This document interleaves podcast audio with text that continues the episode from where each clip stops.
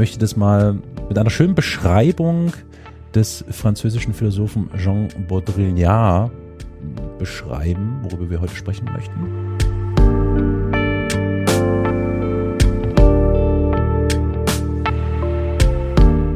Wir sprechen heute über die Agonie des Realen.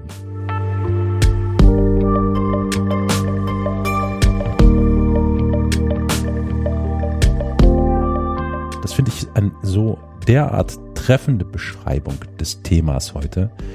Die Agonie des Realen. Um es mal etwas konkreter zu gestalten, du, liebe Jule, hattest das Ansinnen und es war dir ein, ein wichtiges Anliegen, dass wir heute über das Thema Realitätsverleugnung miteinander sprechen. Ganz genau. Wieso kommst du denn auf Realitätsverleugnung? Ich kann mir das gar nicht erklären. Das ist so abwegig. ich habe hin und her überlegt, ob wir Realitätsverweigerung ne, mhm. bearbeiten wollen heute oder Realitätsverleugnung, weil ich finde, dass da auch noch mal ein kleiner Unterschied ist, über den wir vielleicht heute noch sprechen können. Ähm, und da ich selber das Gefühl habe, dass ähm, Realitätsverleugnung in all seiner Schönheit und Facetten, in seinem Facettenreichtum uns pausenlos heimsucht, habe ich das Gefühl, es muss geschehen, dass wir darüber unbedingt sprechen. Und aber bevor wir darüber richtig sprechen, habe ich heute tatsächlich mal Chat GPT gefragt. Oh nein, Neue du bist Kundin von JetGBT? Deswegen. Oha. Ich habe Oha. mich extra angemeldet, okay. um die künstliche Intelligenz zu fragen.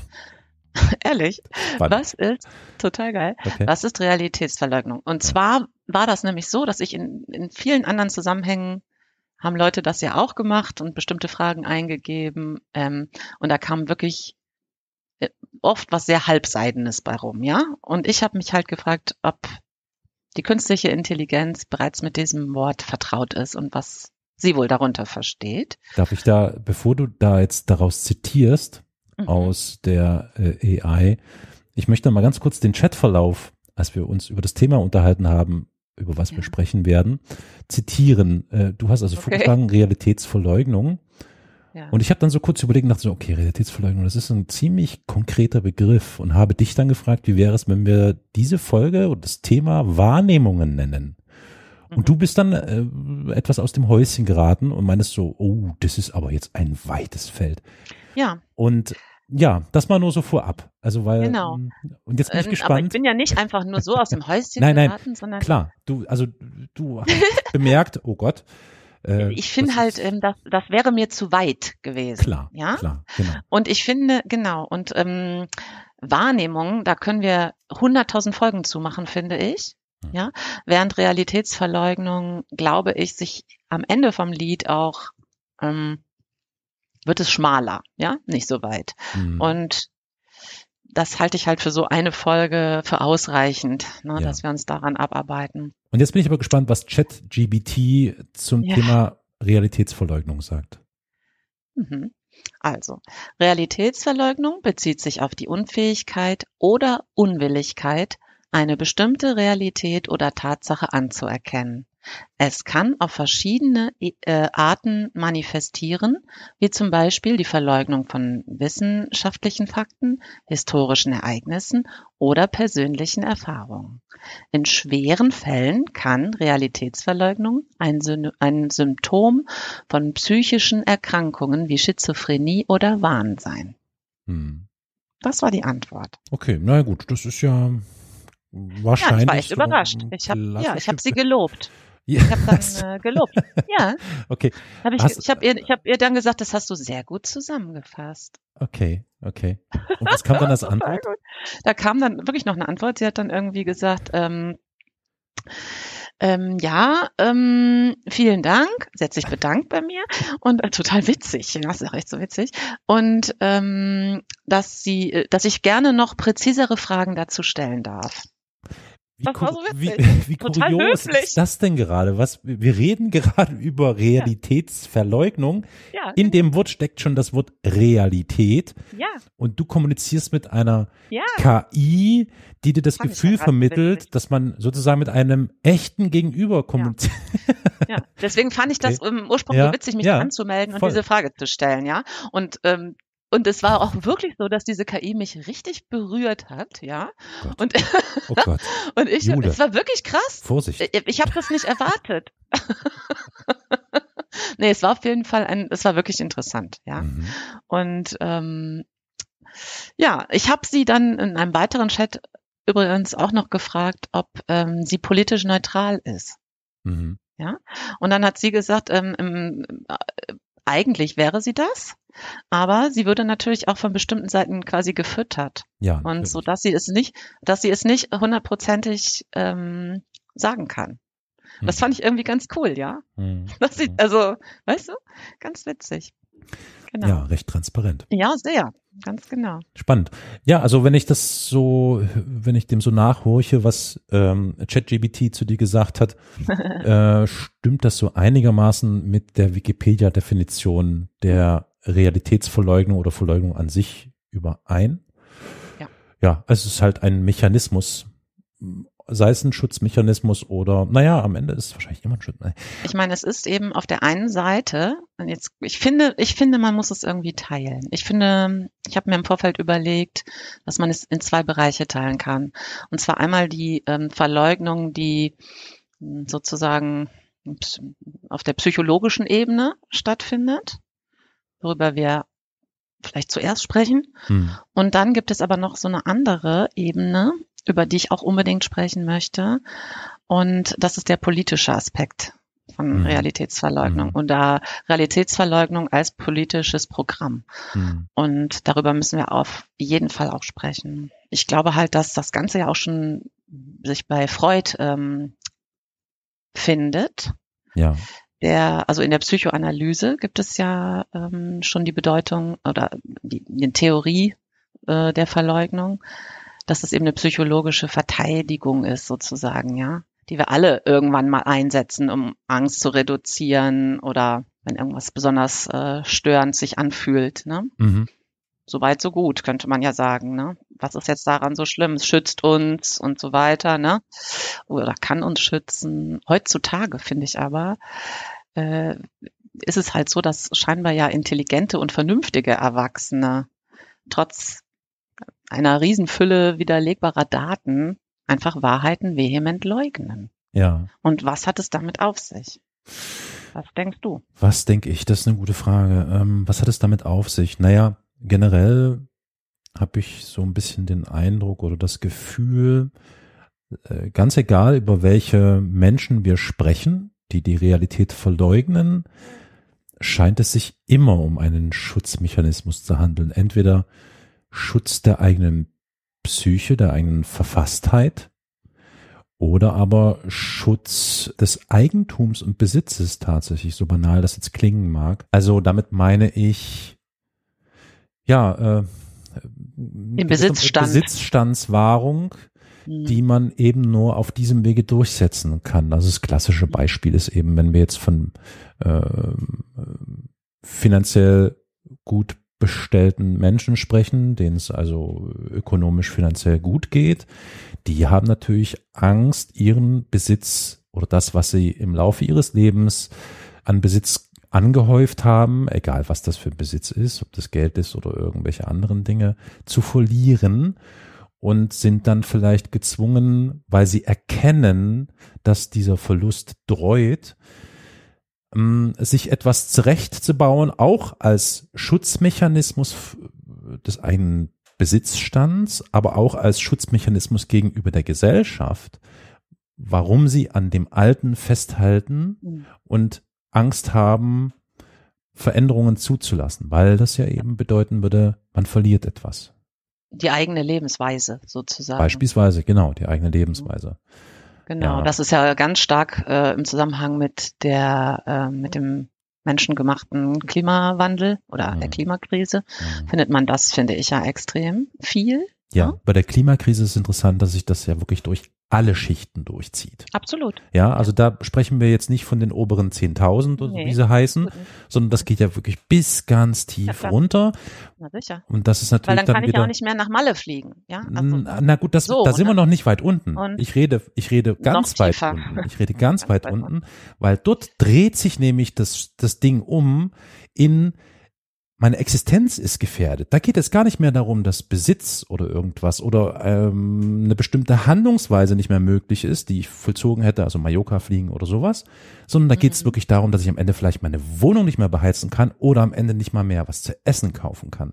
Also da dreht sich das ja um und das ist, glaube ich, auch gerade die Schwierigkeit. Ich muss mich ich muss aufpassen, wie ich das jetzt formuliere, damit wir nicht jetzt schon in den politischen Teil reinrutschen, aber ja, ja. ähm, das ist auf jeden Fall äh, die Schwierigkeit, die Klimakrise vereinbar zu machen mit diesen ganzen sozialen Fragen, beziehungsweise das ist das, was eben gerade auch aus den Augen verloren geht, weswegen die bestimmte Parteien äh, sehr weit links, möchte ich sagen, wo- wobei sehr weit links, egal. Naja, also die, die, die müssen das aus dem Auge verlieren, weil sie nur die eigene Klientel irgendwie natürlich, hm, wie soll ich sagen, äh, in Sicherheit Bespielen. wiegen müssen oder bespielen müssen, im Gegensatz zu beispielsweise jetzt denen, die etwas mittiger sind und hm, ich sage jetzt mal die Grünen zum Beispiel, ja. die Die nicht Grüne sind die, nicht, neue Mitte. Genau, die nicht so Absolut. existenzielle Fragen behandeln müssen. Aber okay, schieben wir erstmal weg.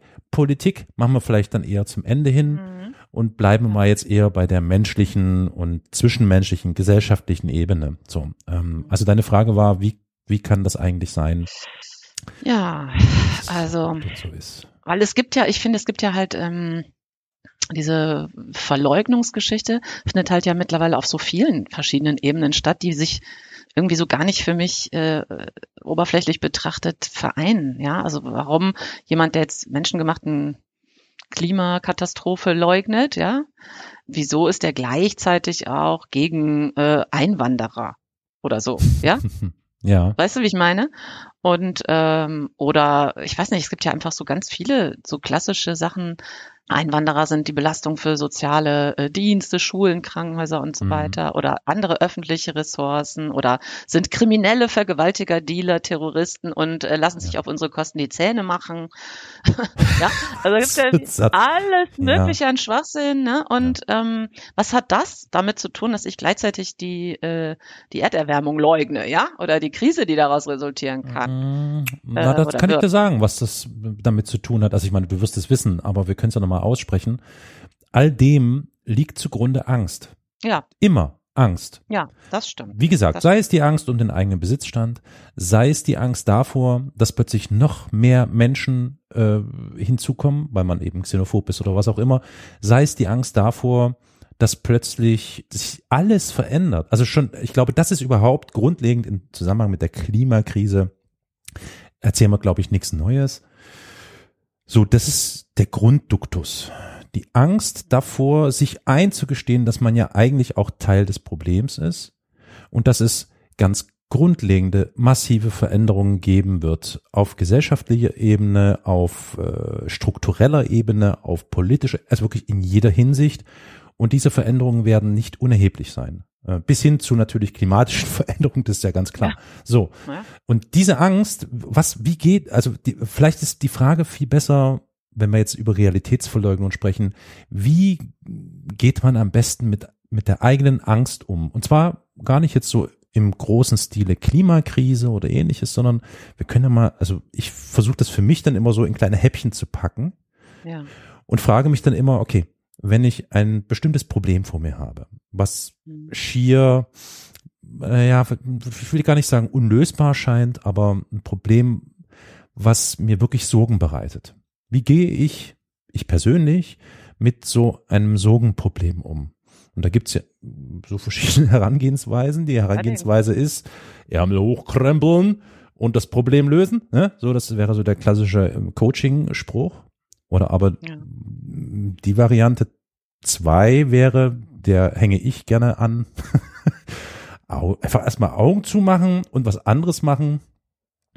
durchatmen. Ah ja? Äh, ja, So ja, bist ich, du? ja, ja. Carol. Und das ist ja, und das ist ja nichts anderes eine, als eine Art der Verleugnung dessen. So. Also ich Ja, kann für mich, muss für mich Eine sagen, übergangsweise Verleugnung. ne? ach, na ja, das- Verleugnen ist ja nicht die Tatsache wirklich an sich, sondern ich verdränge sie, Praxis. nennen wir es so. ja. Nennen wir es ja. so, ja. Also das wäre dann Variante zwei, ne, dass man also wegguckt, Augen zu macht, Kopf in Sand, so gibt's ja ganz oft, dass man das macht, bis es dann vielleicht wirklich zu spät ist oder sich das Problem von alleine löst. Kann ja auch passieren, ja. Probleme lösen sich Klar. durchaus mit, das ist das Interessante auch an ganz vielen Prozessen in unserer Gesellschaft, dass sich Probleme die als Probleme in Erscheinung treten, ganz äh, unerwartet auch mal in Luft auflösen. auflösen und man Ja. sich so fragt, okay, wow, wa- was war jetzt das Problem? okay. Ja. Oder Variante drei ist, man versucht halt so stückchenweise das Problem abzuarbeiten wie so ein Bergbau. Aber das ist extrem anstrengend eigentlich auch, finde ich, wenn man das immer nur so stückchenweise versucht abzuarbeiten. Also ich bin dann eher der Typ, lieber radikal sofort anpacken oder radikal komplett verleugnen und so tun, als wäre nichts. So. Ja. Also das ist so meine Herangehensweise. Okay, und mit der ersten, Hm. wenn du, wenn du es zur Seite schiebst, ne, und äh, ignorierst, dass das Problem besteht, wie lebt sich's denn dann damit? Ach Gott, naja, ähm, das ist eine gute Frage, die du da stellst. Ich muss mal gerade in mich hineinhorchen und würde ja, sagen, ähm, da entsteht wahrscheinlich wirklich diese Agonie. Also eine, eine gewisse Agonie gegenüber diesem Realen oder dieser Realität, weil für mich ist das Realität, ja. Ja. Ja. Dieses Problem ist für mich real, mag für andere überhaupt gar nicht relevant sein. Für mich ist es das so. Ja. Und irgendwann, wenn man sich dieser Verleugnung hingibt oder dieser Verdrängung, stirbt in einem etwas. man stumpft ab. Ja, genau. Und das ist wahrscheinlich auch so ein bisschen der Grund, warum dich das auch beschäftigt, Genau. weil das ja eben bei den Menschen dafür sorgt, dass sie eben innerlich äh, ja immer mehr verfaulen. Klingt vielleicht ein bisschen zu stark oder zu pathetisch, aber irgendwie Ja, mm, ja. das knüpft ja im Grunde genau da an, wo wir Hm. letztes, letzte Folge aufgehört haben, ja, in dieser großen Frage, ähm, warum sich immer mehr Leute auch von den ganzen Themen abwenden und äh, wie sie überhaupt weiterleben können ne, und klarkommen Mhm. ähm, mit all dem, was auf sie niederprasselt. Und ähm, ich, äh, wir hatten ja da auch schon dieses, dass der, der Impuls natürlich total verständ, verständlich ist, dass man wirklich äh, einfach mal nicht mehr kann, ja, und äh, alles zuklappt, die Zeitung abbestellt, ne, und Ja. äh, keine Ahnung, irgendein, irgendwas ganz anderes macht und sich da einfach mal rausnimmt, ist ja auch klar. Aber ich finde, ich bei mir selber, ich überlege nämlich auch, bei mir selber ist es nämlich so, dass ich eigentlich nicht mich entspannen kann, wenn das Problem nicht angegangen wurde. Mhm. Mhm. Und das Problem wird nur da unerträglich, wenn, wenn es Probleme sind, die ich gar nicht selber lösen kann.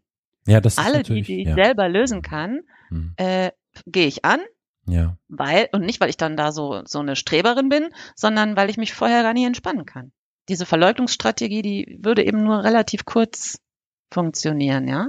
Weil ich dann Ach, das ist alles eine Frage des Trainings, möchte ich sagen. ja. ja.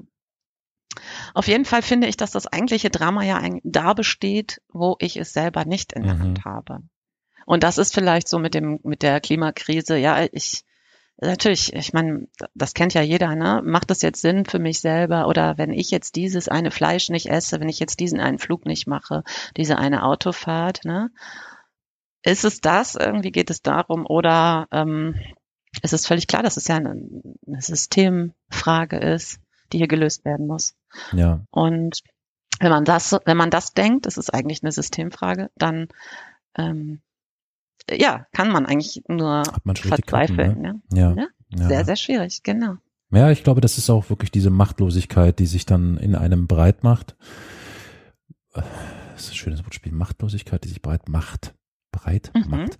Naja, also. Breitmacht. Ja, die Breitmacht. Also diese Machtlosigkeit, die sich in einem ausbreitet, wenn man keinen Ansatzpunkt mehr hat und das Gefühl hat, dass das, was man tut, um dieses abstrakte große Ganze, was man eigentlich nur äh, in einem winzigen Partikular, keine Ahnung, ganz, man ist nur ein ganz winziger, fast offensichtlich unerheblicher Teil der Lösung und ähm, also ich kann mir vorstellen, dass das ganz oft bei vielen Menschen zu Verzweiflung führt und man mhm. sich seiner eigenen Machtlosigkeit bewusst wird. Und dann gibt genau. es eigentlich nur noch diese Fluchttür, diese Nottür, die man dann aufreißt und die heißt Realitätsverleugnung oder vielleicht auch Verdrängung. Es gibt da noch so wahrscheinlich so Unterarten von kognitiver Dissonanz, die dann irgendwo anders herkommen. Aber ja, also ich würde sagen, es ist so eine Art wie so ein Notausgang, den man dann nimmt. Mhm. Das, das Schwierige ist jetzt natürlich, deswegen sprechen wir ja auch darüber, das macht das Ganze ja noch schlimmer eigentlich. Genau. Weil man äh, zusätzlich zu der Machtlosigkeit dann auch noch sieht und liest und hört, wie Menschen sich vollkommen rausnehmen aus einem bestimmten Problembereich, weil sie es nicht mehr können und wollen. Und dadurch wird das Ganze ja noch viel unausweichlicher.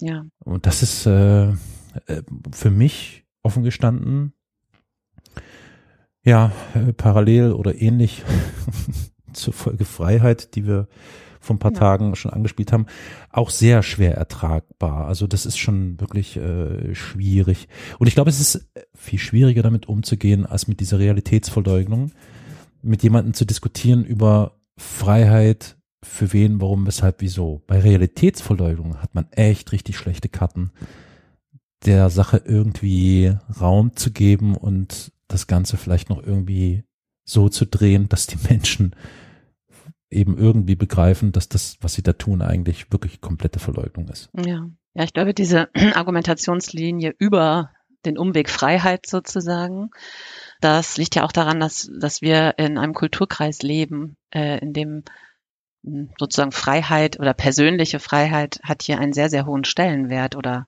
wir räumen den zumindest ein. Daher ist es ja auch ganz besonders effektiv, an die Freiheit zu appellieren und sie wie eine Monstranz vor sich herzutragen, ja. Mhm. Und dieser stete Appell an die Wichtigkeit der Freiheit führt oft schnurstracks zur Realitätsverweigerung als intellektuelle Strategie sozusagen. Ja. Und dann sehr, sehr oft und schnell auch zu einer politischen Strategie. Also weil genau das hat ja zum Beispiel, sagen wir mal, Trump aufgenommen. Ja. Mhm dieses Bedürfnis der Menschen nach Realitätsverweigerung, ne? Das äh, hat er einfach bespielt oder bespielt es ja noch. Mhm. Und ähm, da kippt es dann natürlich so, dass jetzt könnten wir schon übergehen in die politische Fragestellung, ja. Woll, und, will, ähm, möchtest du das denn schon? Möchtest du das? Ja, ich möchte, ja, ich möchte noch einen kleinen Aspekt dazwischen streuen, ja, aber gern. im Grunde ja. Ich möchte ungern ähm, über das Politische sprechen, deswegen zögere ich das gerne hinaus. okay, weil ich habe, äh, was ich gerne noch dazwischen mit dir erörtern würde, wäre die Frage ähm, sozusagen, warum wissenschaftliche Erkenntnisse ähm, also fast schon zu einem Feindbild ähm, hochstilisiert worden sind von mhm. mit ganz, ganz großen Gruppen unserer Gesellschaft, ja. ja. Ganz besonders in der Fra Klimafrage ist das ja zu sehen und natürlich äh, die letzten drei Jahre auch total krass im Zusammenhang mit Corona. Ich hatte heute Gelegenheit, ein ganz eigenartiges Statement. Was ist denn das? Kassenarzt, Bums, Sprecher, keine Ahnung. Gassen, Gassen heißt, ja. Der Gassen. Ja, der Ärztliche Vereinigung. Ja, genau, der mm, dafür plädiert, so Pandemie ist jetzt vorbei. Wir ja. können doch jetzt bitte mal die Maskenpflicht in medizinischen Einrichtungen fallen lassen, wo ich so denke, okay, okay, Digga, dann können wir also jetzt bei Operationen auch die Maske, was, äh, nee, was ich eigentlich sagen möchte, es war jetzt nur mal Versuch aus dem Alltag, mm, das mit reinzutragen. Also was wir, glaube ich, feststellen können, ist, dass es hier auch leider wieder um ganz viele oder sagen wir mal zu viele Partikularinteressen geht, die mit aller Macht versuchen zu unterbinden, dass den Menschen klar und deutlich wird, wie man die eigene Lebensweise, wenn nicht sogar die komplette gesellschaftliche ähm, Verfasstheit so ändert, dass mit viel Glück eine, wie soll ich sagen, bessere Zukunft äh, äh, uns erwartet Und zwar einfach nur, weil es geht hier um Macht und Gelderhalt. Das ist so simpel eigentlich. Das ist das Schreckliche.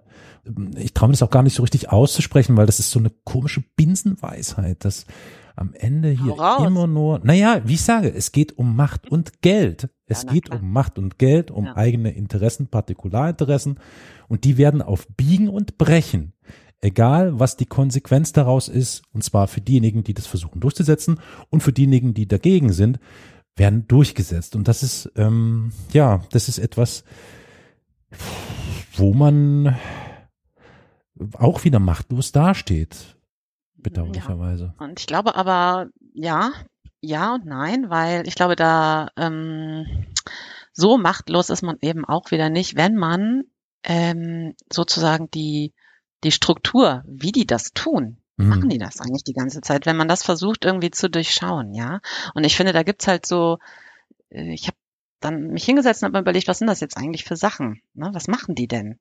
Ne? Und was, was ist jetzt auch während Corona zum Beispiel? Ich habe das, ja. ich habe mir das selber durchgespielt mit Corona, ne, sozusagen. Und dann sind mir so Sachen eingefallen, die lassen sich auf alles andere übertragen. Zum Beispiel, dass immer äh, die Motive und die Integrität der ähm, entsprechenden Wissenschaftler in Frage gestellt werden. Ja. ja? Das habe ich letztens noch gedacht im Zusammenhang mit Christian Drosten, jetzt jüngst gerade wieder ähm, äh, weiß ich nicht, also einfach total falsch ausgelegt, alles fehlinterpretiert. Was meinst du? Äh, einzelne was? Sätze werden rausgenommen. Ja. Hast du was Konkretes ja, im Sinn? Ja, der hat ja jetzt gerade vor zwei oder drei Wochen hat er ja auch so einen Artikel geschrieben nochmal, ähm, dass die Pandemie in die Endemie übergeht. Ach so, das meinst du, ja. Also diese so, und, genau. falsche Interpretation, die, ja. Ja, mhm. genau. Das war kein Artikel, das war ein Interview. Medien, das war ein ja. Interview.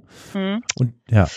Von sämtlichen Medien halt ähm, wurde jeweils nur ein Satz rausgegriffen. Ja. Das ging bis in die Tagesschau, ne? So, die, die, die Pandemie ist jetzt vorbei. So. Und ähm, wo man sich wirklich fragt, sag mal, sind selbst diese Leute nicht imstande, einmal diese, diese dieses Interview zu lesen. Mhm. Ja?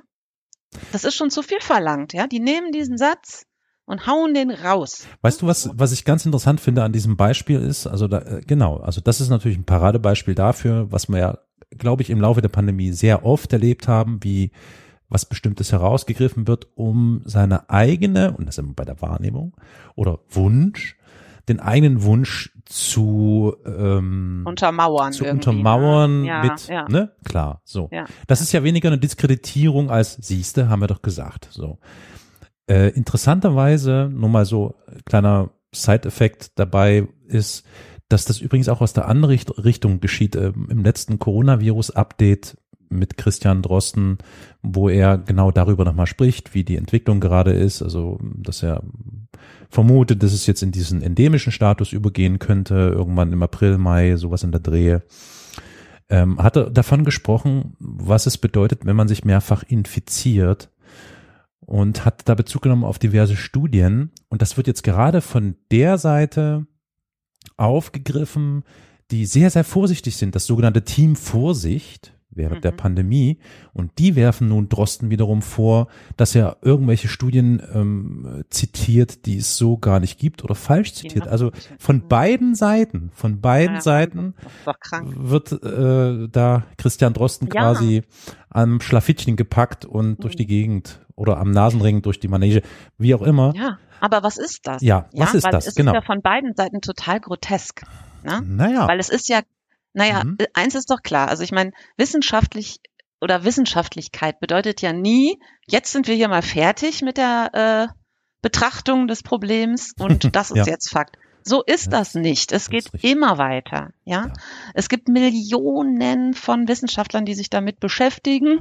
Ähm, es gibt jedes jeden Tag quasi einen neuen Preprint, der rausgehauen wird, eine neue Studie, dies, das, Ananas. Ja, und Gott sei Dank geht's ja auch weiter.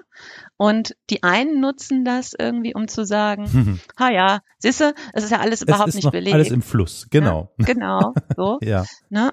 Weil sie einfach überhaupt kein tiefes Verständnis dafür haben, was überhaupt wissenschaftliches Arbeiten bedeutet. Und die anderen, jetzt wie du es gerade jetzt erzählst, ähm, von der von dem Team Vorsicht, ja, die dann ähm, sowieso ja auch schon in der Vergangenheit ein paar Mal ähm, bestimmte Äußerungen von Drosten nicht hm, klar genug fanden, sozusagen, ne?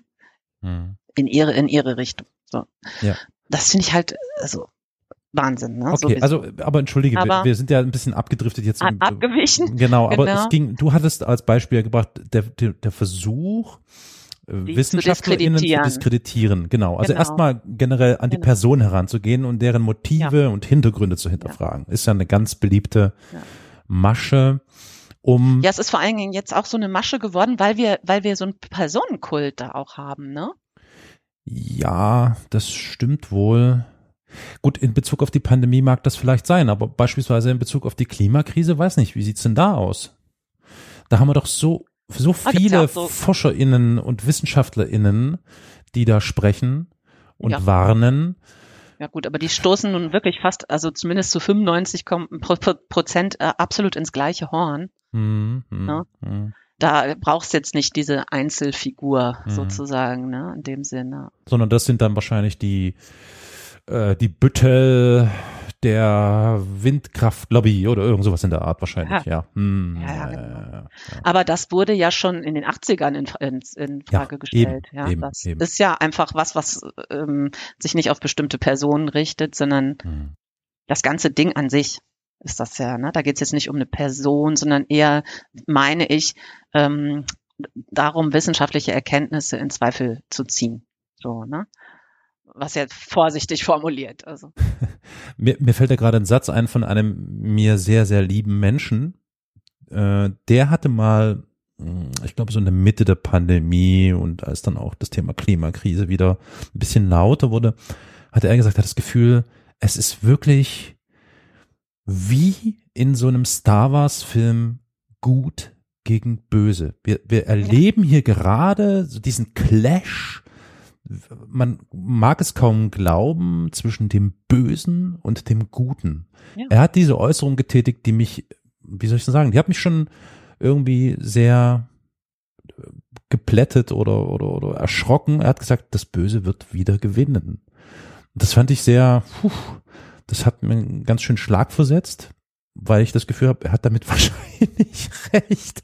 Das ist nämlich ja. gerade so meine Gefühlslage. Ja. Man schaut irgendwo hin und denkt so, das Böse gewinnt wieder. Und das offensichtlich Gute zieht sich zurück. Vielleicht gibt's dann wieder irgendwie so einen Zyklus. Also das scheint irgendwie auch in Zyklen manchmal zu funktionieren, wo es dann nochmal so einen Kampf gibt, gut gegen böse, also so einen richtig sichtbaren Kampf, gut gegen böse, wo vielleicht das Gute dann wieder ein bisschen Raum zurückgewinnt, um es mal etwas pathetisch oder theatralisch auszudrücken. Also es ist schon wirklich so ein Schwarz-Weiß-Ding, ne? Und das ist aber, ja. aber das ist auch wieder so, so menschengemacht, weil es ist eben nicht nur Schwarz-Weiß. Jetzt muss ich aber höllisch aufpassen, weil wenn ich jetzt anfange von Schattierungen zu reden, wird's ja gerade bei der Klimakrise wieder hochinteressant, weil eben da ganz oft mit Schattierungen gearbeitet wird. Ja, Nämlich diejenigen, die sich dieser Verleugnung eher der Klimakrise hingeben, die argumentieren dann so mit Schattierungen von wegen, wird nicht ganz so schlimm und zwei Grad ist ja gar nicht so übel mehr und solche Sachen. Schön warm. Ja, ja. Eigentlich ganz ne? schön. Genau. Also das, das ist so. Wenigstens ah, mussten wir wenig heizen diesen Winter. genau, ja. Ja. Mhm. ja, also das ist schon sehr, ich verstehe vollkommen, dass dich das so fertig macht oder dich so beschäftigt, weil es geht mir da und bestimmt unzähligen anderen Menschen auch so. Ja ich möchte halt das ähm, da, dagegen spielen können sozusagen. Mhm. Das kann ich nur, wenn wenn ich das komplett durchschaue, was da eigentlich ab was da abgeht, ja, was die psychologischen, Mechan äh, psychologischen Mechanismen sind, mit denen die da eigentlich unterwegs sind. Ja. Und deswegen habe ich da auch vorhin angefangen, also einmal die das Angreifen der Wissenschaft leer an sich, dann die wissenschaftlichen Erkenntnisse in Zweifel zu ziehen. Dann gibt's auch ganz, ganz viel dieses total Aufhebens darum zu machen, wenn Wissenschaftler untereinander ähm, Meinungsverschiedenheiten diskutieren. Ja, dann wird da ein Riesengewese drüber gemacht, ja, wenn die minimal voneinander abweichen und ein wissenschaftlicher Diskurs stattfindet. Aha, ne? Mhm, ihr mhm. seid euch nämlich gar nicht zu 100 Prozent einig und So, ne? Geht das dann auch sofort wieder los? Dann irgendwie Nachteile, die vielleicht aus wissenschaftlichen Erkenntnissen resultieren könnten, ähm, total zu überhöhen. Ja, das ist auch so ein, so ein Überhöhungsding von allem. Ja, ja. das finde ich, das glaube ich auch total wichtig zu durchschauen. Dann natürlich als letztes immer noch und immer wieder und immer wieder das Appellieren an die Wichtigkeit der persönlichen Freiheit, ja. Ja. Immer wieder. Das ist ja wirklich Wahnsinn, ne? Also das heißt zum Beispiel Leugner der globalen Erderwärmung, ne? Mhm. Verweisen zum Beispiel ähm, dann auf die vorübergehend nicht gestiegenen globalen Oberflächentemperaturen oder so, ja? Die ziehen sich dann ein, so ein Ding, Ach so, die Oberflächentemperaturen hat der Wissenschaftler XY gerade geschrieben, die sind jetzt noch gar nicht gestiegen. Dann kann das ja alles nicht so, ne? Und ignorieren dabei ähm, dann aber die Temperaturen der Ozeane oder der, was, was weiß ich, so, ne? Und dass da die Land, die, äh, die Eismassen schmilzen oder so, sondern die ziehen sich dann eine Kleinigkeit daraus und machen dann ein totales Gewese drum, ja? Hm. Weißt du, wie ich meine? Vollkommen, ja, ich, klar weiß ich, wo, wir sitzen da ganz nah beieinander. Äh, aber das ist halt Realität. Ja.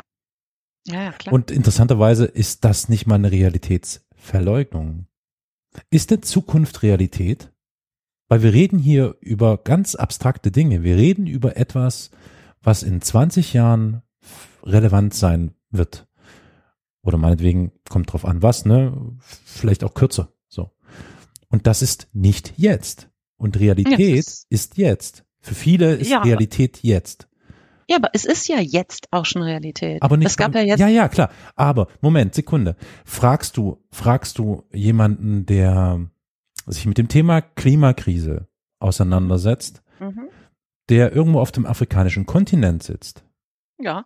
Wird die Antwort ganz anders ausfallen? Und da meine ich jetzt zum Beispiel einen Wissenschaftler oder eine Wissenschaftlerin, als vielleicht ein Wissenschaftler oder eine Wissenschaftlerin hier irgendwo im globalen Norden. Der unter einem Stein schläft, oder? Na, ach, Was meinst du damit? Nein, es geht ganz also. gezielt, ich meine, worauf ich anspiele, ist ja wirklich die Realität, in der diese Person gerade sitzt, existiert, arbeitet. Während ich also hier im globalen Norden sitze und denke, ja, was habt ihr denn für ein Problem in Afrika? Ist also easy hier bei uns. Ja, bei uns also Wir schon. haben hier auch, aber ja. wir haben doch hier schon Sachen, die man sehen kann. Das, ist, das hat wahrscheinlich noch nicht diese Tragweite. Das ja, ist, das ist das, was ich meine. Es ist vielleicht schon in Teilen macht sich das schon bemerkbar, aber da kommt dann auch wieder diese Verleugnung und zwar die gesamtgesellschaftliche Verleugnung und da vielleicht auch die politische, weil das ist, geht natürlich auch um Machterhalt, nicht nur Besitzstandswahrung, sondern auch der Erhalt der Macht. Also es ist eine Art der Simulation. Es ist, es wird simuliert, dass die Realität, so wie wir sie hier gerade haben, ist okay, ist in Ordnung. Und wir kriegen das schon hin. Das ist ja die Simulation, die wir hier erleben und die uns so vollkommen, also diejenigen, die, wie du das sagtest, versuchen zu durchschauen und zu begreifen und zu erfassen, die stehen ja wirklich nur noch oder die sitzen ja nur noch mit offenem Mund vor dem, was da so geäußert wird und sagen, äh, Entschuldigung, die Realität sieht ganz anders aus. Was ist denn das jetzt für eine Realität? Ist es vielleicht ein Realitätsabzweig, würde ich sagen. Es wird ein Abzweig genommen. Und es wird simuliert, es ist alles Roger. Es ist, äh, ja. Also ich komme mir manchmal so ein bisschen vor wie in so einer ja, Simulation, weiß, in so einem Spiel, ja. man ist so Spielcharakter. Irgendwie sowas. Mhm als hätten die alle Drogen ne, genommen und wenn in einem, äh, ja, in einer heilen Welt, äh, die Farbe verändert sich halt, alles wird rosa. Vielleicht sind wir diejenigen, die die Drogen nehmen und merken es gar nicht. die schwarze Droge. Ja, nee. ja. Ich, ich finde halt, dass man eben eigentlich ja auch wirklich äh, hier genug Beispiele oder dafür findet, dass auch hier bereits eine Menge passiert. Und hm, nochmal im Zusammenhang mit der Übersterblichkeit der letzten drei Jahre kam das ja auch nochmal aufs Tapet, dass äh, wirklich sehr, sehr viele Klimatote in Deutschland zu beklagen sind. Ja, in Deutschland. Hm. Ja, kann man natürlich weggucken, so wie, wie immer, ne? Oder einfach jetzt mal hingucken. Das, was du ja meinst, ist, dass die Leute, die in dieser Simulation leben, ähm, einfach weggucken. Das findet für die nicht statt. anders, findet anders statt. Deswegen hatte ich in unserem äh, Chatgespräch, als wir uns über das Thema unterhalten haben, über Wahrnehmung gesprochen, weil ich glaube, das mhm. ist wirklich eine Art, also es ist wirklich eine Frage der Wahrnehmung. Also es fängt ja schon damit an, möchte ich das wahrnehmen oder möchte ich es nicht wahrnehmen? Und wenn ich dann einen dieser beiden Abzweige wähle, entwickelt sich das entsprechend weiter, ja. Ähm, mir fehlt, mir fehlt es gerade noch ein, weil du sagtest, dass sich das äh, zum Beispiel im Hinblick auf die Übersterblichkeit, ja. Hitzetote, das trifft ja auch bei der Pandemie zu, haben wir ja nun, gibt's ja nun schon genügend Zahlen und Auswertungen, die zeigen, wie hoch die Übersterblichkeit im Rahmen der Corona-Pandemie gewesen ist. Ja. Aber es gibt da immer noch jemanden, der sich, glaube ich, gerade, also der es gar nicht so äh, ungünstig findet. Also ne, im gleichen Zuge kam dann auch die Meldung, dass die Rentensozialkassen gerade ein nicht unerhebliches Plus von, ich müsste lügen, ich glaube, es waren zwei Milliarden von zwei Milliarden Macht eingefahren haben. Ja. haben. Ja, ja. So, mhm. das ist natürlich der andere Aspekt der Sache, ja. Ja klar. So und äh, ähm, äh, sicher. Also ich meine, das kann jeder macht das macht sich das aus unterschiedlicher Perspektive zunutze, ja. Zum Beispiel die AfD hat zu einer ich, letzte Woche Anfang letzter Woche, ich glaube am 16. zu einer Pressekonferenz geladen um über die dramatische Entwicklung von Sterbefällen seit Beginn der Impfkampagne äh, gegen äh, Covid zu informieren, ja, mhm. so. Und äh, die kommen dann quasi mit genau dieser Statistik daher, ne? Die haben jetzt die Daten der gesetzlichen Krankenkassen ausgewertet und bei der Auswertung eben diesen starken Anstieg der Todesfälle mit ungeklärten Ursachen seit Anfang 2021 festgestellt. Die fordern daraufhin dann die Aussetzung der Corona-Impfung. Mhm weil, ne, ähm, ja, das Menschenleben stehen auf dem Spiel. Durch die Impfung. ja. Ja, so ist dann jetzt deren, äh, weißt du, wie ich meine? Die nehmen, mhm. die nehmen das, die nehmen ähm, ein tatsächlich stattgefundene äh, Untersuchung der Krankenkassen mhm. und ziehen da äh, an einem kleinen Rädchen irgendwie und nutzen das für sich. Ja, das finde ich total irre, wenn man das, also rein psychologisch, ja, finde ich das total irre. Und ähm, machen da halt dann, das ist das, was ich am Anfang um, oder vor zehn Minuten oder so gesagt habe, machen dann um diese Geschichte ein totales Geschissel, ne? Also Pressekonferenz, dann wird das rauf und runter getwittert, überall wird das veröffentlicht, ne, dass sie diese Anfrage da stellen und bla und blo. Also irre. Ne? Und mhm. plötzlich ist es so groß und taucht überall auf. Äh, am Freitag hat echt eine Kollegin vor mir gesessen und hat gesagt, es wäre super dramatisch, wie viele Leute jetzt auf einmal sterben. Aufgrund der Impfungen. Aufgrund der Impfungen mhm. und aufgrund von Corona. Also es ist ja beides einfach total schlimm und so, ne? Wo man dann echt denkt, ja, äh, was? so, äh, wie ist das denn jetzt passiert, ne? So geht das dann. Ja, und da, deswegen finde ich es halt so super wichtig, dass wir uns da richtig klar machen, wie diese Mechanismen alle funktionieren mhm. und jedes Mal versuchen, dagegen zu halten. Jedes einzelne beschissene Mal. Auf jeden Fall, ja. ja. Also ich meine, bei solchen äh, konkreten Dingen, wie du sie gerade schilderst, also diese Versuche der AfD, die Corona-Impfung in ein bestimmtes Licht zu rücken oder generell die Corona-Politik in ein bestimmtes Licht zu rücken, sollte man unbedingt auf jeden Fall. Ich glaube, da sind auch genügend Zahlen da, die das Ganze relativ schnell entkräften können, dagegen halten. Es wird aber, glaube ich, auf der abstrakteren Ebene, eben zum Beispiel der Klimakrise, wird es dann eben schon wieder etwas schwieriger. Aber das äh, mal nebenbei gesagt. Ich frage mich auch immer so, schon seit, ja, inzwischen eben drei Jahren, seit Beginn der Pandemie, was genau bewegt die AfD eigentlich dazu, das zu tun? Ich frage mich das wirklich. Ich, ich, ich, ich habe, äh, ich weiß, vielleicht will man das auch gar nicht wissen, aber irgendwie ja doch, weil was ist denn, was ist denn genau deren Begehren, frage ich mich. Warum instrumentalisieren die diese Impfungssache und, also insbesondere diese Impfungssache und diese Maskensache und diese Corona-Politik? Ich kann mir noch so ein bisschen zurechtreimen, wenn es um die schrecklich hohe Übersterblichkeit aufgrund der Corona-Impfung und dieses komischen Impfstoffs oder der komischen Impfstoffe geht, dass da vielleicht tatsächlich so ein, so ein Antisemitismus-Ding mit eine Rolle spielt, weil man natürlich versuchen möchte, irgendwelchen, also quasi die jüdische Weltverschwörung, ja, irgendwie damit reinzustecken. Das kann ich mir noch so groß erklären. Bei den Masken ist es ja ähnlich, das kennt man ja so aus diesen äh, Querdenkerlager, wo dann irgendwie von Machtstrukturen gesprochen wird, weil die Maske uns ja sozusagen zu einem, pff, was auch immer, zu einem armen Sklaven macht, weil wir uns das Gesicht verdecken, sind wir plötzlich nur noch unmündig, sowas in der Art. Das ist alles irgendwie noch so aus dieser Richtung. Aber dann hört es auch schon auf. Also das, ich frage mich, es scheint sich ja wirklich zu lohnen. Also das finde ich wirklich verblüffend, dass sich das immer noch lohnt, mit diesen komischen Geschichten und Narrativen der jüdischen Weltverschwörung und der Unterdrückung der armen Blonden, keine Ahnung was. Das ist, es wirklich, das ist so, puh, also ja, und man die bespielen, abgedreht. Ja, aber die bespielen dann natürlich ja, ja. Ähm, ein Feld, was ansonsten jetzt nicht so großartig bespielt wird. Und da gibt's eben genug, die man Mhm. da abgreifen kann. ist verrückt, ne? Ist Ja. verrückt. Weil und die bespielen ja eben genauso, also es hat ja auch ganz viel von ähm, persönlicher Freiheit. Ich lasse mich nicht äh, zwingen, ähm, ne, den Impf, also ich lasse mich nicht zwingen, mich impfen zu lassen und so weiter und so fort. Ne? Das ist alles eine Verschwörung, um uns zu unterdrücken. Hä? Was? Also es ist einfach, man, man, also es geht dann gar nicht in den Kopf rein. Das ist alles vollkommen skurril. Aber gut, wir sind jetzt inzwischen natürlich auch bei dem Punkt angelangt, dass wir jetzt über Politik sprechen. Und Ja, ich habe das Gefühl, das ist so ähnlich wie ähm, noch in diesem menschlich, gesellschaftlich, wirtschaftlichen Bereich.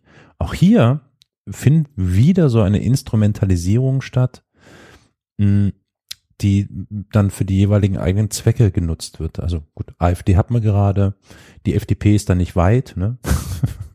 ist ja so Ja. ähnlich. Da geht es dann vielleicht weniger um den Erhalt der eigenen Gene als um den Erhalt der eigenen Villa. Also das ist schon, ach, Mann, oh Mann, oh Mann. ja, ne, und ich meine, jeder spielt ja da ähm, immer mal wieder oder fischt da in diesem Becken. Ne? Also vielleicht jetzt die Grünen nicht gerade, ne, oder so, aber alle anderen fischen in diesem gleichen Pool von Zeit zu Mhm. Zeit. Ne? Hm, ja. sei es jetzt Merz mit seinem Ausländerkrams da und den kleinen Pascha, bla bla, ne? Und ähm, oder eben ähm, Sarah Wagenknecht, die ja eigentlich eben, ne? Also einfach dieses Hufeisen sch- scheinbar jetzt endgültig schließt. Und also so, ne? Da da gibt's ja fast überall, finde ich. Hm. Ist da irgendwann mal so ein Griff hin, ne? Hast du denn für dich irgendwie einen Trick gefunden, ähm, wie du es schaffst, das, mh, naja, besser zu erfassen und diese ganzen Mechanismen dahinter zu verstehen? Also wahrscheinlich liest du viel und informierst dich und versuchst alle Informationen zu sammeln und gegeneinander abzuwägen, ja? Ja, aber das eine sind eben die Informationen. Also ich glaube halt, dass wenn du da so einen Hardcore-Realitätsverweigerer hast, ja, dem kannst du mit äh, Informationen, das bringt da nichts, so, ne? Glaube ich. Also das äh, mit den Informationen, das geht bei Leuten, die vielleicht verunsichert sind, vielleicht über ähm, über die wir jetzt am Anfang des Podcasts gesprochen haben, ne? ja, Angst haben und so weiter oder so. Da kann man vielleicht noch, ähm, weiß ich nicht, in, in ein Gespräch kommen und mit Fakten vielleicht auch ein paar Sachen erklären, wenn man die an der richtigen Stelle abholt. Ne? Aber wenn das auf dieser politischen Ebene stattfindet, ja, wo es eben darum geht, mh, Macht zu erhalten oder ne, so als also wo es als intellektuelle Strategie oder politische Strategie benutzt wird, ja, da ist es egal. Da kannst du, brauchst du keine Fakten da mehr äh, aufzulisten und 23 verschiedene Studien heranzuziehen. Das ist da äh, einfach nicht der Punkt. Da muss man halt, meine ich, irgendwie darauf hinweisen, dass es sich hier gerade um eine politische Strategie handelt und ähm, das aufdecken. ja. Ja. Mhm. Also ich glaube, da geht nichts anderes, meine ich. Ne? Also ich glaube, es ist nicht gut, in einen Diskurs zu gehen. Das halte ich für absolut falsch. Und es ist auch nicht gut, mit ähm, wissenschaftlich belegten Fakten daherzukommen, weil es interessiert die gar nicht. Da geht es ja einfach um Realitätsverleugnung als Strategie, als System und halt so- einem Donald Trump kannst du auch nicht, da kannst du jetzt noch was für äh, Fakten dem liefern. Das interessiert ihn nicht, das ist gar nicht sein Ansinnen. Das ist, so. ja, das ist ja das, das Ermüdende an der ganzen Sache. Ja, ich frage mich so ein bisschen, wie, wie ich persönlich damit am besten umgehen könnte, weil es natürlich dann eben wirklich wieder zu dieser Agonie führt. Irgendwann stirbt ein Teil in mir ab und ich habe mhm. nicht mehr die Kraft und die Energie, was auch immer, wem auch immer etwas entgegenzusetzen, weil man das vielleicht auch schon lange tut. So als Beispiel dafür gilt bei mir auch noch so dieses dieses Credo, ich rede nicht mit Rechten, ja, was ja mhm. seit Jahren immer wieder darüber, wir müssen mit Rechten reden, so, nein, muss ich nicht.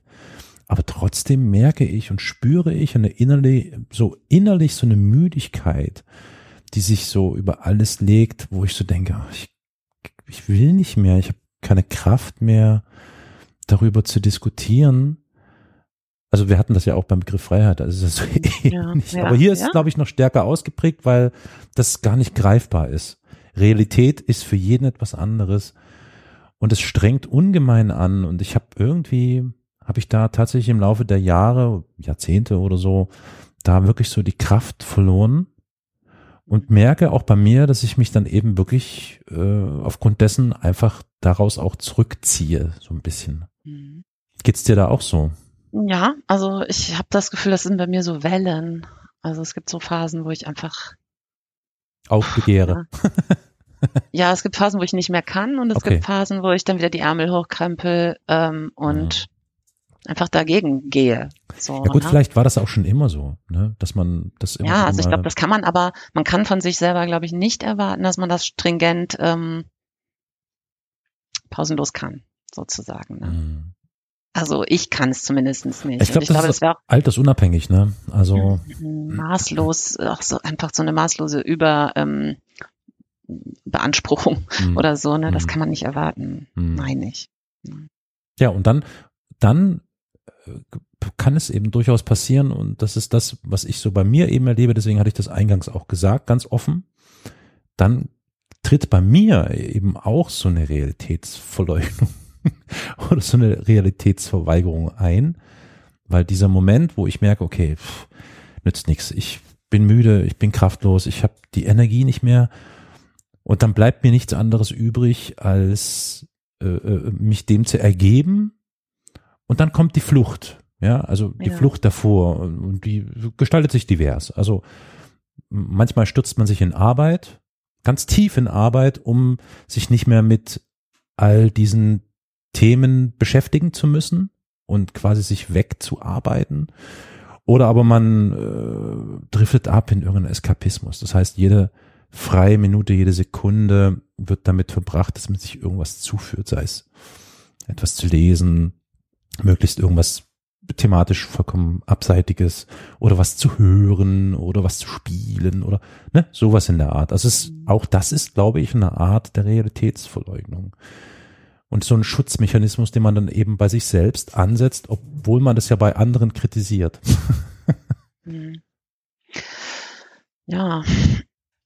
Aber äh, also, wenn du das jetzt stringent so machst, also ich, ich frage mich dann immer, also ich halte dich einfach nicht für jemanden, der dann stringent in einem äh, Escapit Eskapismus abschweift, äh, für immer und da drin verharrt.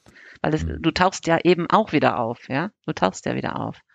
Naja. würdest du auch nicht äh, dank, mit mir diesen Podcast machen. Nee, na klar, dank oder? solcher Gelegenheiten. Solche Gelegenheiten sind wirklich so ein Anker. Vielleicht ist es auch so eine Hoffnungsanker tatsächlich für mich, dass es Menschen wie dich gibt, die sagen, ey, ich denke weiterhin noch und überlege und ich zerbreche mir den Kopf und ich brauche jemanden, mit dem ich mich austausche. Und das nehme ich natürlich sehr dankbar dann auch auf und dann bin ich froh, dass mich sozusagen jemand mitzieht und dann bin ich dabei.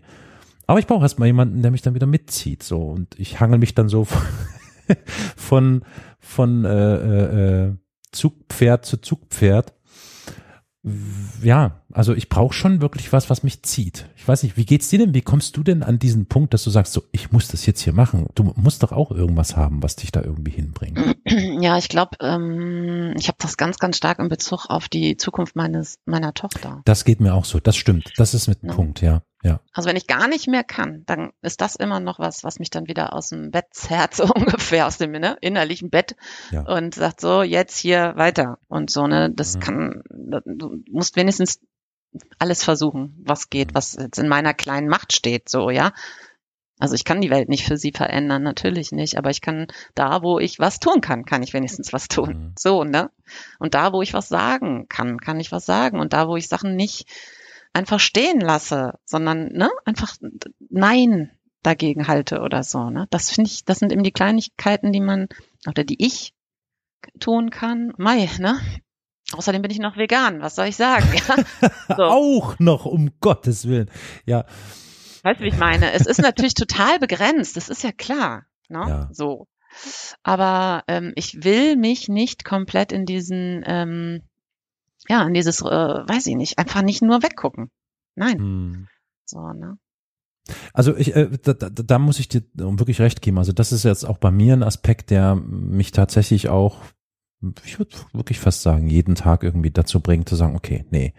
Also na klar, könnte ich jetzt die, die Bettdecke über den Kopf ziehen und sagen, ach, lass mich in Ruhe und was soll das gar alles, das ist Ja. eh alles verloren, keine Ahnung, sowas in der Art, ne? Also quasi wirklich Mhm. in so eine komplette Resignation verfallen. Ich höre übrigens auch ganz oft in meinem Umfeld, naja, ganz oft wäre übertrieben, aber oft in meinem Umfeld, dass es echt eine Menge Menschen gibt, die mit dem eigenen Zustand und dem Zustand der Welt derart hadern, dass sie auch wirklich echt depressiv werden. Ja, natürlich. Sind Was- ja mehr Leute depressiv denn äh, ja, je. Gut, das weiß Ja. ich nicht, also kann sein. Hast du das irgendwo Doch. gelesen? Ist das so zahlenmäßig Ja, auch? tatsächlich. Ja? Mhm. Also Okay. auch gerade ähm, Kinder und Jugendliche, ne? Das ist ja ganz, ganz extrem geworden. Hm. Äh, natürlich auch zum Teil wegen dieser Corona-Zeit, für die war ja auch wirklich hart, aber auch echt wegen ähm, so Zukunftsängsten, ne? Klima, bla bla bla. Die hören, die hören ja nur so Sachen. Die hören, oh, es gibt für die keine Rente mehr, ne? So, da geht's, weiß ich nicht, so, ne? Ja, so, ähm, Deutschland wird untergehen, weil es gibt nicht mehr genug Arbeitskräfte. Ach so, nee. Es gibt nicht mehr genug Deutsche. Nein. nicht mehr genug Arbeitskräfte, dann der Klimawandel, dann dies, das, Ananas irgendwie, ja. Also es ist ja nur noch so. Und die haben jetzt äh, in ihrem zarten Jugendalter haben die jetzt eine Pandemie hinter sich gebracht, die dann, keine Ahnung, ähm, 20 Prozent ihrer Lebenszeit oder so waren. Ne? Das ist ja Mhm. total krass. Das ist ja eine ganz andere Erfahrung als für dich und mich. Und ähm, dann irgendwie, wenn sie sich, wenn sie einigermaßen auf Zack sind, haben sie vielleicht schon mitbekommen, dass es vermutlich auch nicht die letzte Pandemie ihres Lebens sein wird. Und so weiter und so fort. Ne? Dann, also es ist ja eine endlose Kette von Sachen und das ist, ähm, gilt übrigens auch, egal wo die, wo die sozusagen politisch stehen, die Jugendlichen. Ne? Das gilt für alle dass die sich äh, nicht mehr aufgehoben und ähm, positiv nach vorne blickend, ja, einfach selbst wahrnehmen, ne? sondern die, die denken, oh Gott, oh Gott, oh Gott, oh Gott. Gut, aber das wäre ja jetzt anders zu sagen, okay, also zumindest für diejenigen, die das jetzt hören und selber Kinder haben, Ja, dann ist das ja wirklich der Antrieb Nummer eins für Eltern. Äh, man, also äh, man muss den eigenen Kindern, die ja vor dieser Zukunft stehen, egal wie sie aussieht, egal wie sie sich gestalten wird, muss man wirklich als als äh, Hoffnungsanker wirken. Das ist total wichtig. ja, Das heißt, um Umkehrschluss jetzt für mich gerade die Frage, wie vermittle ich denn meinen Kindern dann, und das ist für mich wirklich ein ganz großer Impuls, jeden Tag äh, weiterzumachen und versuchen, in, selbst im Kleinen irgendwie vielleicht etwas besser zu machen als den Tag vorher. So, für meine Kinder. Das klingt auch so, irgendwie kann ich gar nicht hören. Klingt so blöd, aber es, weißt du, was ich meine? Es klingt so einfach, so banal, aber es ist so, es ist einfach so. Aber was ich sagen möchte ist, man ist ja dann auch in der Verantwortung, seine Kinder vor genau diesen Dingen zu schützen. Mhm. Durch sein eigenes Handeln einmal. Andererseits möchte ich schon, dass sie eben genau nicht in diese Resignation oder vielleicht auch in diese Depression äh, geraten, die ja aber eigentlich unumstößlich, wenn man es Ja. genau betrachtet, da ist. ja, Also spiele ich meinen Kindern eine Realität vor und simuliere was anderes, um sie davor Nee. zu schützen? das ist ja völlig irre. Wieso ist das völlig irre? Das ist vollkommen. Ich Nein, weil sie, die Realität menschlich. wird, ja, aber die Realität wird sie einholen. Ja, Also sage ich meinen Kindern, eure Zukunft ist im Arsch. Entschuldigung, ich muss es mal so böse sagen, eure Zukunft ist ja, im Arsch. Also vielleicht jetzt nicht so in den Worten. ja, aber ich riskiere ja, ja, denen das Gefühl zu vermitteln, es macht keinen Sinn mehr was hier gerade also, passiert, weißt du? Ja, nein, aber ich glaube, das ist ja, also das ist ja auch falsch. Ne? Ich glaube, es ist, ähm, ich würde sagen, es ist total wichtig, dass wir diese Kinder ähm, stärken und sie ähm, sozusagen eine gewisse Re ähm, Resilienz. Resilienz. Mitgeben. Ich wusste, dass es kommt. Resilienz. Ja, ist aber so. Ach, ist aber Mensch, so. Ne? Das Wort des und Jahres. Ich, ja, und ich finde, das ist natürlich auch einfach ein ähm, man muss da sehr fein abwägen, ne? Weil ich erlebe das jetzt zum Beispiel meiner Tochter auch, dass die viel unpolitischer ist als ich zum Beispiel, ne? Und sich auch nicht pausenlos, also die will auch gerne dann mal ähm, nichts davon hören und so, von all dem. Und das finde ich auch in Ordnung. Ne? Klar. Ich finde, das ist ihr gutes Recht. So, ne? Und ähm, Trotzdem war es jetzt so, soll ich, soll ich das sagen, Abschluss meiner Erziehung, sozusagen die letzten Jahre, wo ich da noch Einfluss nehmen konnte, war es mir halt einfach wichtig, ähm, ihr das zu geben, was ich meine, was vielleicht für diese Generation am wichtigsten ist. Und das ist ähm, so eine ganz große Flexibilität zu spüren, sich nicht ausgeliefert einer Sache zu fühlen, sondern äh, sozusagen so eine Selbstermächtigung, dass man Sachen jederzeit ändern kann für sich selber. Ja, man ist mhm. weder in seinem Beruf gefangen, noch an diesem Ort gefangen. Ne? So diese Dinge. Das fand ich halt irgendwie ganz wichtig. Eher eine, eine persönliche, hm, so Ausstiegsszenarien, ja, zu erarbeiten und ähm, auch so eine Stärke und Selbstvertrauen mitzugeben, sich das, ja, das eben umsetzen zu können. Ne? Mhm. Also wenn sie auswandern will, dann weiß sie, dass sie das kann. So, ne? Oder wenn sie politisch aktiv werden will, ne? Dann weiß sie, dass sie das kann. Und wenn sie, ähm, was weiß ich, ne, woanders hingehen will und so weiter und so fort. Oder wenn sie unglücklich ist mit einem Arbeitgeber oder was auch immer, ne? Gibt es einfach dann so Strategien, die wir irgendwie, ja, die ich mit ihr erarbeitet habe. Ich glaube, das ist super wichtig, dass man den Kindern oder Jugendlichen den jungen Erwachsenen, wie auch immer, da so eine, äh, ja, so eine Resilienz. Ne? Ich weiß, das ist ein Scheißwort, es nervt, aber da, da geht's schon drum. ja. Ne? Es geht darum, den irgendwie halt so ein Werkzeug. Ich habe früher immer gesagt, so ein Werkzeug zu geben. Ja. Mhm. Ähm, Werkzeugkasten. Nein. Instrumentenkasten. Instrumentenkasten. Instrumentenkasten. Genau. Instrumentarium. Genau. Egal. Ähm, ja, ich weißt du, was ich ganz interessant finde jetzt aus dem bisher Gesagten, gerade im Hinblick auf Kinder. Ist ja ganz spannend, dass einerseits man als Eltern ja den Kindern irgendwie eine Stütze sein möchte und andererseits die Kinder auch wieder die Stütze für einen selbst sind. Das ist ein, eigentlich ein wunderschöner Kreislauf. Aber was ist denn mit den Menschen, die keine Kinder haben? Ja, sehr, sehr schwierig, glaube hm. ich. Also ich weiß nicht, ne? Also wenn du jetzt, wenn wir wieder drei Schritte zurückgehen und du sagst, woher nimmt man die Motivation, dann ja äh, ne, dann doch wieder irgendwie in Aktion zu treten. Ich weiß nicht, wie das wäre, wenn Stell ich das vor, kind ne? Genau, wenn man keine ja, Kinder Ich weiß hätte. es nicht. Oh, Wirklich, ich weiß es nicht. Echt bitter, ne? Keine Ahnung. Ja, ich stelle es mir auch total krass vor. Also Ne? Vielleicht ist man dann auch wirklich noch mehr geneigt zu sagen, weißt du was, fuck off, ne? So, dann geht die Welt eben nach mir und zugrunde ist mir jetzt wirklich jetzt auch mal egal, ne? So. Mhm. Das könnte sein. Das weiß ich nicht. Ob ich dann so wäre, ne? Das könnte sein. Auf jeden Fall finde ich es total, es wäre für mich total klar, wenn jemand vor mir steht und sagt, du weißt du, ich habe einfach keine Kinder. so. Ja. Äh, ich habe auch deswegen keinen Bock, hier rumzukämpfen. Dass ich das zumindestens verstehen kann. Ne?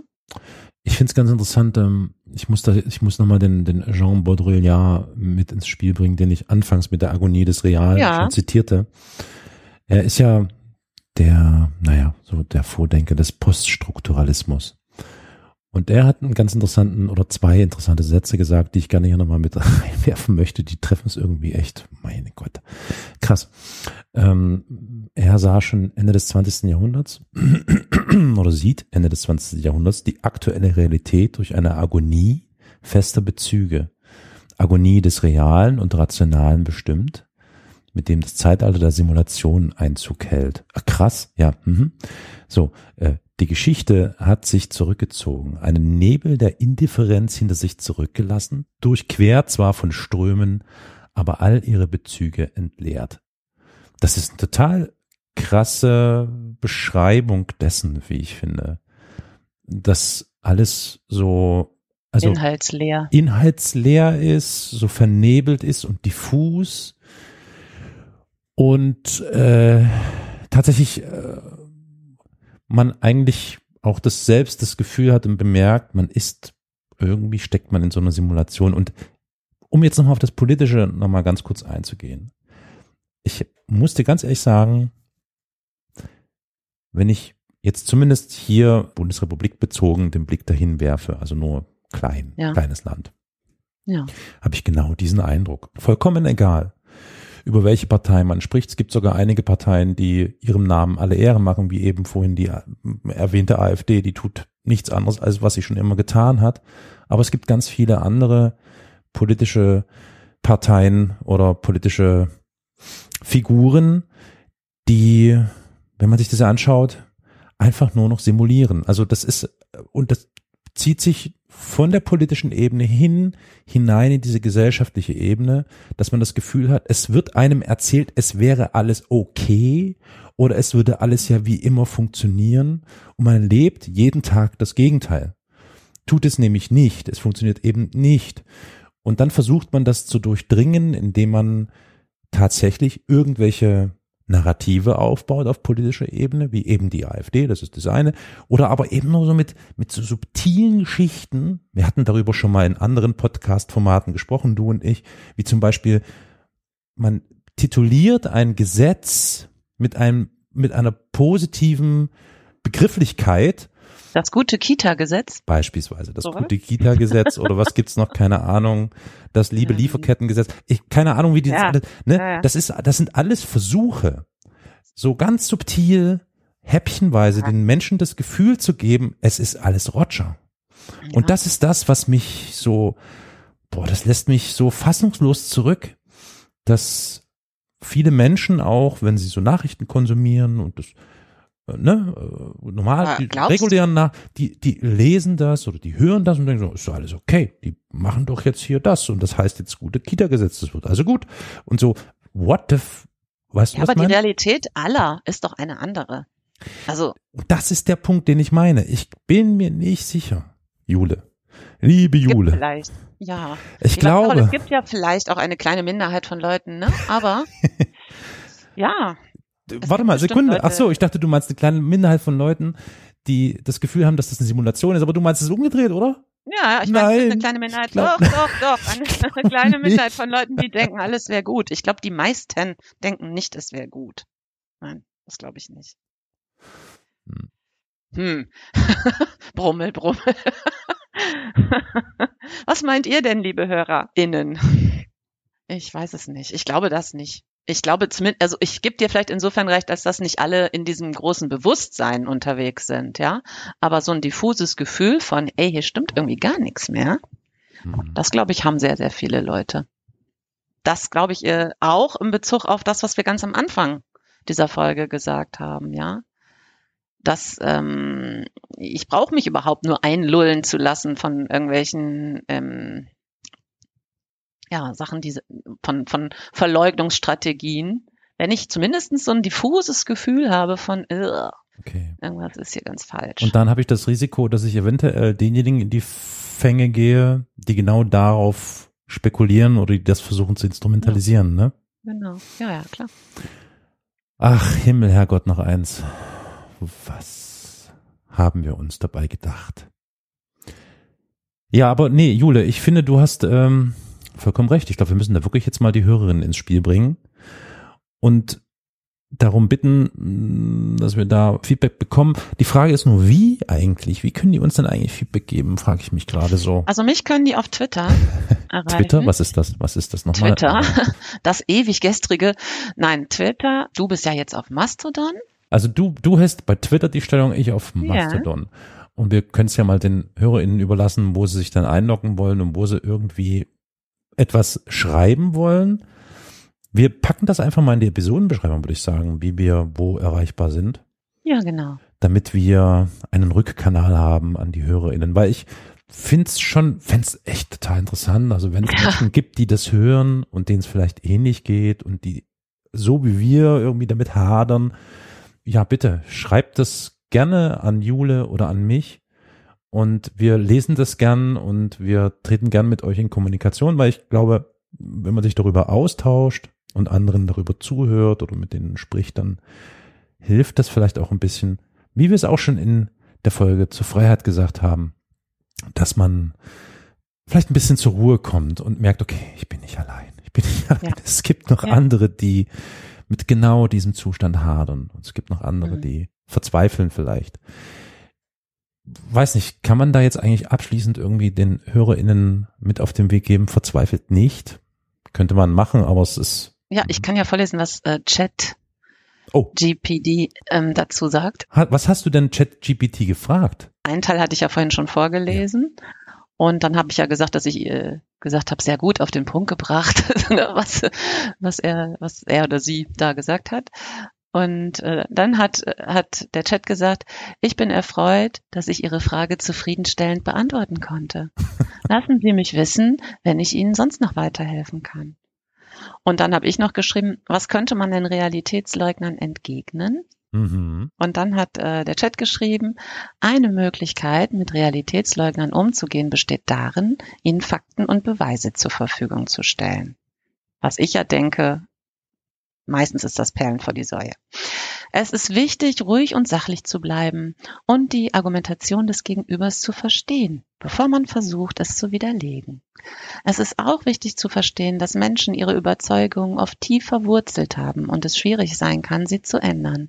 In solchen Fällen kann es hilfreich sein, auf gemeinsame Ziele oder Interessen hinzuweisen und zu versuchen, eine gemeinsame Lösung zu finden. Hm. Es kann auch nützlich sein, sich auf die Quellen der Informationen zu konzentrieren und zu hinterfragen, ob sie glaubwürdig und vertrauenswürdig sind. Auch ist es wichtig, darauf hinzuweisen, dass Realitätsverleugnung oft langfristige negative Auswirkungen auf die betroffene Person und ihre Umwelt hat. Es ist wichtig zu betonen, dass es nicht immer einfach ist, mit Realitätsleugnern zu kommunizieren und es kann auch sein, dass es nicht möglich ist, ihre Meinung zu ändern. Dann habe ich noch geschrieben, und wenn sie in der Mehrheit sind, dann hat, hat der Chat geschrieben, ähm, Error 404, wenn, Error 404. nee, nee, nee, pass auf. Wenn Realitätsleugner die Mehrheit bilden, kann es schwierig sein, ihre Ansichten zu ändern und ihnen Fakten und Beweise zur Verfügung zu stellen. In solchen Situationen kann es hilfreich sein, eine Gemeinschaft von Menschen zu finden, die ähnlich denken und die Unterstützung und den Austausch untereinander suchen. Es kann auch wichtig sein, die Öffentlichkeit über die Auswirkungen von Realitätsverleugnung zu informieren und auf die langfristigen negativen Auswirkungen hinzuweisen. Auch ist es wichtig, die politischen und gesellschaftlichen Institutionen zu stärken, die für die Verbreitung von Informationen und die Unterstützung von Wissenschaft und Bildung verantwortlich sind, sowie sich für die Unterstützung von Medien und Journalisten einzusetzen, die objektiv und wissenschaftlich fundiert berichten. Es gibt auch Organisationen und Initiativen, die sich dem Kampf gegen Falschinformationen und Desinformation verschrieben haben und die man unterstützen kann. Es ist wichtig zu betonen, dass es keine einfache Lösung für dieses Problem gibt und es braucht langfristiges Engagement und Anstrengungen von vielen Seiten, um eine Veränderung zu bewirken. Ich darauf vielen Dank. Es gern geschehen. Ich bin hier, um Ihre Fragen zu beantworten.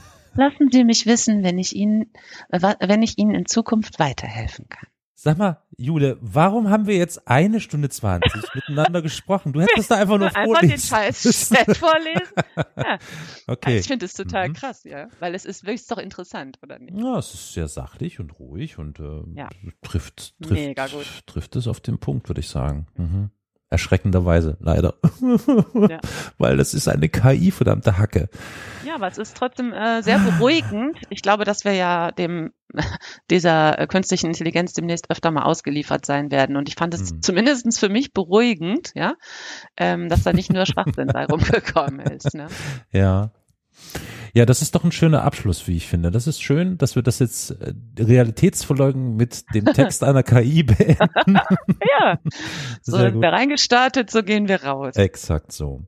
Ja, nee, also Jule, Dankeschön. Es hat mich heute ein bisschen runtergezogen, wenn man so drüber nachdenkt im Gespräch. Aber andererseits ist es ganz schön, dass ich mich dann wieder an dir aufrichten darf.